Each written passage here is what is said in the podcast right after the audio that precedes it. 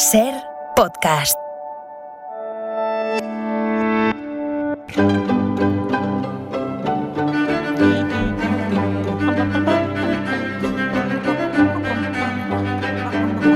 Hola Nieves, buenas tardes. Buenas tardes, ¿Qué tal? ¿Cómo vas? ¿Cómo arranca Muy la bien. semana? ¿Bien? ¿Todo en Muy orden? bien, muy bien. Sí, sí, sí, todo en Muy orden, bien, todo muy perfecto. bien, muy bien, muy bien. Oye, mira, hoy me parece que está bien que apelemos a la memoria de los oyentes que tengan ya unos años, como nosotros, pero si son más jóvenes y alguien se lo cuenta, también nos vale. Se, trata, se trataría de recordar lo que ocurrió en el año 2003 en Australia, cuando en una eliminatoria de Copa Davis alguien puso, por error, se, se supone que fue por error, alguien puso el himno de riego en lugar de- del himno oficial de España. Yo es que me acuerdo perfectamente de Sí, eso. sí. Hubo quejas, hubo ah, protestas, aspavi- un poco de ruido. La cosa no pasó de ahí tampoco, ¿no? Pero sirvió para que mucha gente se preguntara, oye, ¿y esto del himno de riego de dónde viene? vale, pues hoy Nieves aprovecha para explicarlo. Venga. Pues venga, Hala, vamos- Porque vamos fue tal día como hoy, ¿no? Efectivamente, fue un 7 de noviembre. A ver, 1823. 1823. Y además que a ver si se enteran ya que el, el himno de riego, aquel himno que sonó, es el único himno demócrata que hemos tenido hasta ahora, ¿eh? aunque a alguno le explote la cabeza.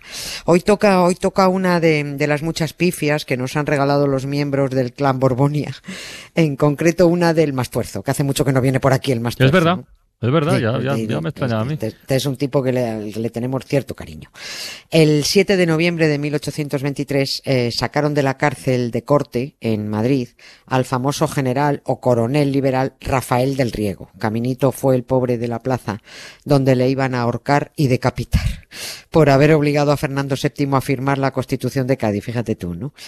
La cárcel de corte estaba, para quien no lo sepa o para quien vaya de turismo por Madrid, estaba, está detrás de la Plaza Mm. Sí, Mayor de sí, Madrid. sí. Es el Palacio de Santa Cruz, lo hemos comentado alguna vez. Hoy es el, El, el ministerio, ¿no? La sede del Ministerio de Asuntos Exteriores. Exactamente, exactamente, el Ministerio de Asuntos Exteriores. Rafael del Riego, insistimos, que es lo que decías, también con él se da el caso de ese, de que antes de ser un himno fue, fue un señor, ¿no? Primero fue él y luego el himno de Riego. Y este himno, al que le pique que se rasque, es el primero y el único himno demócrata que ha tenido España. ¿eh? Con los Borbones se usaba la marcha real, eh, que eso de- con los Borbones de democracia, nada, cero patatero. Con las repúblicas, el himno nacional fue el de Riego. Y luego vino el golpista Franco y volvió a poner la marcha real, pero que ya pasó a ser el himno de la España fascista, ¿no? Y que luego quedó perfectamente blanqueado junto con la bandera roja igualda gracias a esa, esa modélica transición que nos, que nos encajó un rey delincuente y perpetuó los símbolos fascistas en vez de recuperar los demócratas y sacudir la caspa simbólica. En fin, que todo mal.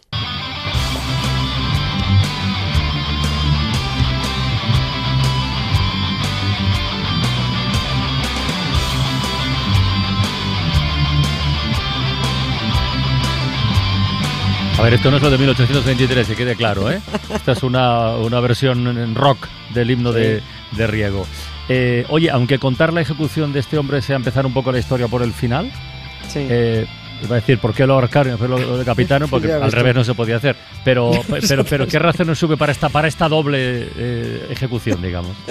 Si lo decapitan primero a ver Claro, donde lo no, cuelgas. no, no, Pues eh, eh, ocurrió porque el mastuerzo Fernando VII quiso mm, no solo asesinar a- al que le había obligado a firmar la Constitución de 1812, también quería que se le aplicara una antigua condena a los traidores que consistía en arrastrar, ahorcar y descuartizar. ¿eh? Él, él- él se ensañaba, ¿no? El coronel o general Rafael del Riego fue arrastrado en una esterilla en la que el hombre iba maniatado y sentado y de la, y de la, esteri- de la esterilla tiraba un burro, ¿no? Él iba, él iba sentado ahí, ¿no? Todo muy humillante y además em, encima con miles de personas en el recorrido cubriendo de insultos al, al tipo que defendía la soberanía popular, que esto es muy grande. ¿eh? Yo creo que aquí creo, esto es una cosa mía, ¿eh? Es mis pajillas mentales, ¿no? Pero yo creo que aquí está parte de la explicación de lo que nos pasa. Cuando nos preguntamos, por ejemplo, pero bueno, ¿por qué los pobres votan a esa señora que trabaja para los ricos o, y que les va a dejar sin sanidad pública que los pobres necesitan? Bueno, la respuesta inmediata es, bueno, porque esos pobres son idiotas, ¿no? Pero no, es que si hace, das una respuesta más meditada, nos sale decir que es que esto viene de muy antiguo, esto viene del vivan las cadenas. Que, que nos gusta que nos maltraten, ¿no? Viene de cuando Rafael del Riego, que se había sublevado para defender los derechos de los ciudadanos españoles recogidos en la Constitución, era insultado por esos mismos españoles cuando lo llevaban a ejecutar. Porque es que ellos preferían al rey más tuerzo, absolutista, el, el que los maltrataba, antes que al liberal que velaba por sus intereses, ¿no? O sea, que un pobre, que un obrero o uno que llega raspando a fin de mes vote ahora en contra de sus intereses es porque lo llevan los genes, es mi idea, ¿no? Como dijo aquel, si es que lo dijo, lejos de nosotros, majestad, la funesta manía de pensar. Oye, Nieves, la ejecución de Riego, estábamos diciendo que fue en 1823. Sí. O Sí. sea que el año próximo bicentenario. Sí. No sé si hay algo organizado, algún tipo de conmemoración o de... Yo es que no tengo ni idea, por eso te pregunto. No, yo, a ver, no puedo asegurarlo que no vaya a haber alguna conmemoración local o algún recuerdo en algún sitio, no te digo yo que no, ¿no? Sobre todo por el sur, que es donde se inició el pronunciamiento de Riego en 1820, ese pronunciamiento para obligar al Mastuerzo a, a acatar la Constitución, ¿no? Pero yo lo dudo, la verdad. El de Riego se considera un golpe de Estado, además. Es, es verdad, ¿no? Pero es que el, el primero que disparó fue el Mastuerzo, cargándose todo lo acordado, ¿no? Tendría que conmemorarse por todo lo alto el bicentenario de la muerte de Riego, o al menos recordar que con él murió el trienio liberal. Ya, eso. Eso que hemos estudiado tanto en bachillerato, ¿no? El trienio liberal, 1820-1823. Que, que además fue la oportunidad de España para entrar en Europa y que el Borbón, bueno, pues lo mandó todo al garete, se lo cargó, ¿no? Aquel sí que fue un episodio histórico de muchísima importancia, ¿no?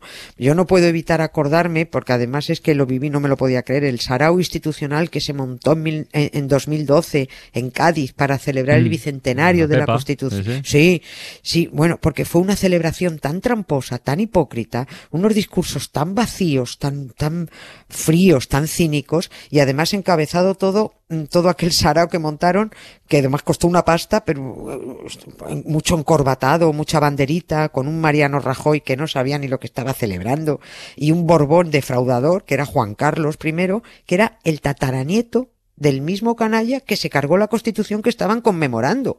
Por supuesto, nadie mencionó, nadie mencionó a Fernando VII en aquello, ni que se lo había cargado, ¿no? Aquello fue, desde mi punto de vista, un bicentenario esquizofrénico y tanto los, los organizadores como los asistentes, pues bueno, pues unos cínicos, ¿no? Eran palabras vacías alabando la primera constitución española, pero sin mencionar al más tuerzo que se la cargó y que sembró España de, de ejecutados por defenderla. Boom, boom, boom. Algunos nacen idiotas, otros aprenden a hacerlo, otros se hacen los idiotas y tratan de convencernos. Puedes pensar lo que quieras, hoy no te salva la aritmética. Todo el mundo tiene un porcentaje de idiotez en su genética. Para separarnos con Oye, Nieves, en algún momento habrá que contar mm, con un poquito de calma cómo fue el pronunciamiento de Riego. Sí, sí. Venga. Y, lo, sí, y, lo, y lo, lo más grande es que Rafael del Riego se tuvo que pronunciar. O sea, tuvo que- sublevarse, ¿no? Sublevarse, claro, contra Fernando VII porque el Mastuerzo se había saltado la legalidad constitucional y derogado lo que, lo que dijo que iba a acatar, ¿no? Abolió la constitución de un golpetazo. Por eso es, es alucinante cómo nos juegan con el lenguaje. Eh, a mí me parece alucinante que precisamente Rafael del Riego, el constitucionalista, esté considerado el sublevado. Es muy curioso, ¿no? Es lo mismo que hicieron los golpistas de Franco, condenar luego a los demócratas acusándolos de rebeldes. Ejecutaban a la gente diciendo, este es un rebelde, ¿cómo, cómo voy a ser un rebelde? Estoy defendiendo la, la legalidad, ¿no?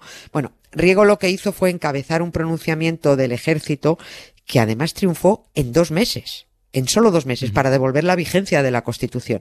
El gran error que este país viene cometiendo desde hace 200 años es empeñarse en instalar un régimen constitucional y democrático con un rey por delante. Y eso, es- eso es una patochada, porque el rey siempre te la va a jugar, siempre, siempre va a traicionar al país.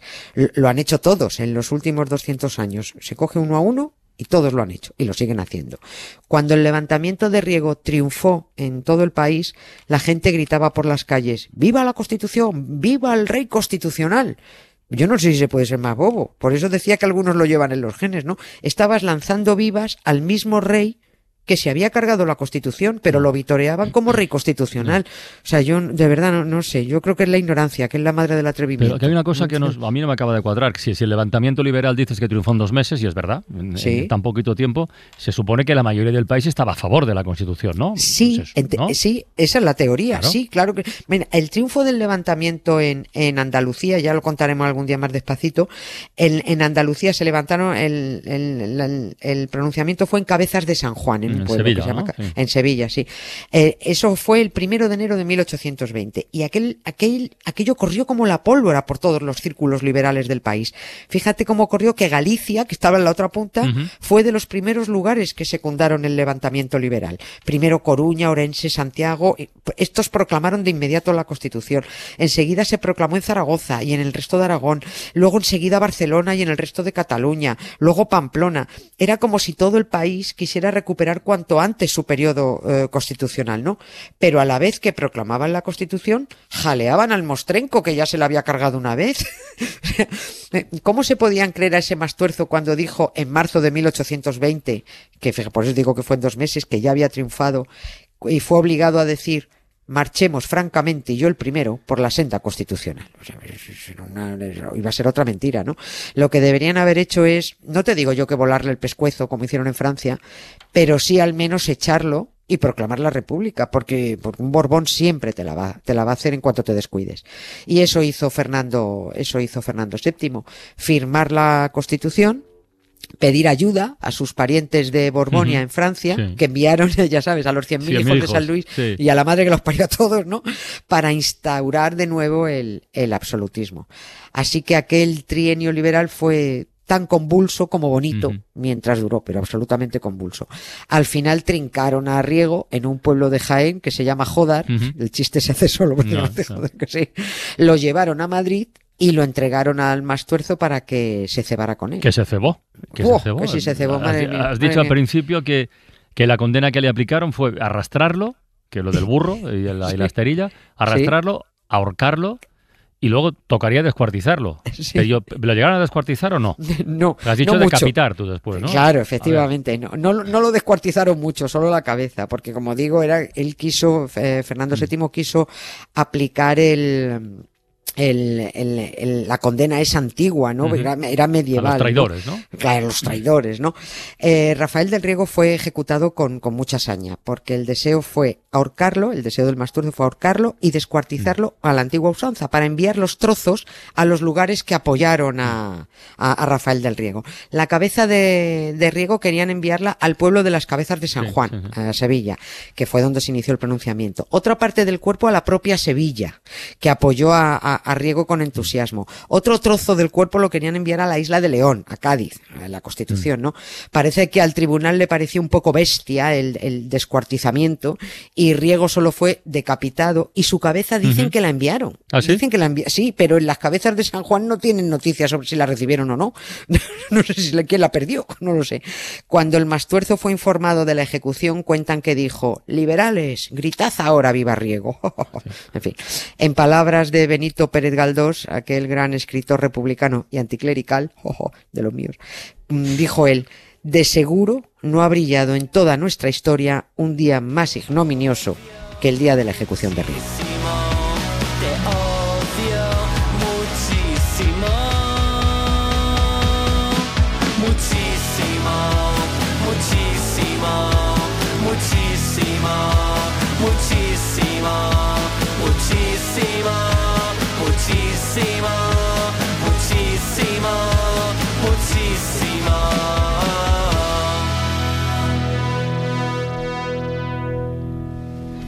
Pues nada, Nieves, así terminamos hoy este acontece que no es poco.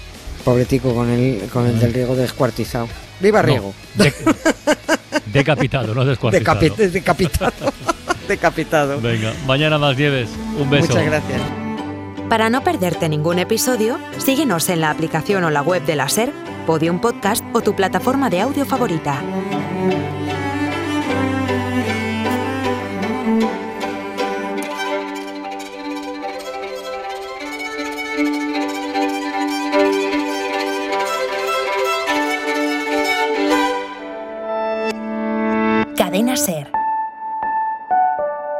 La radio.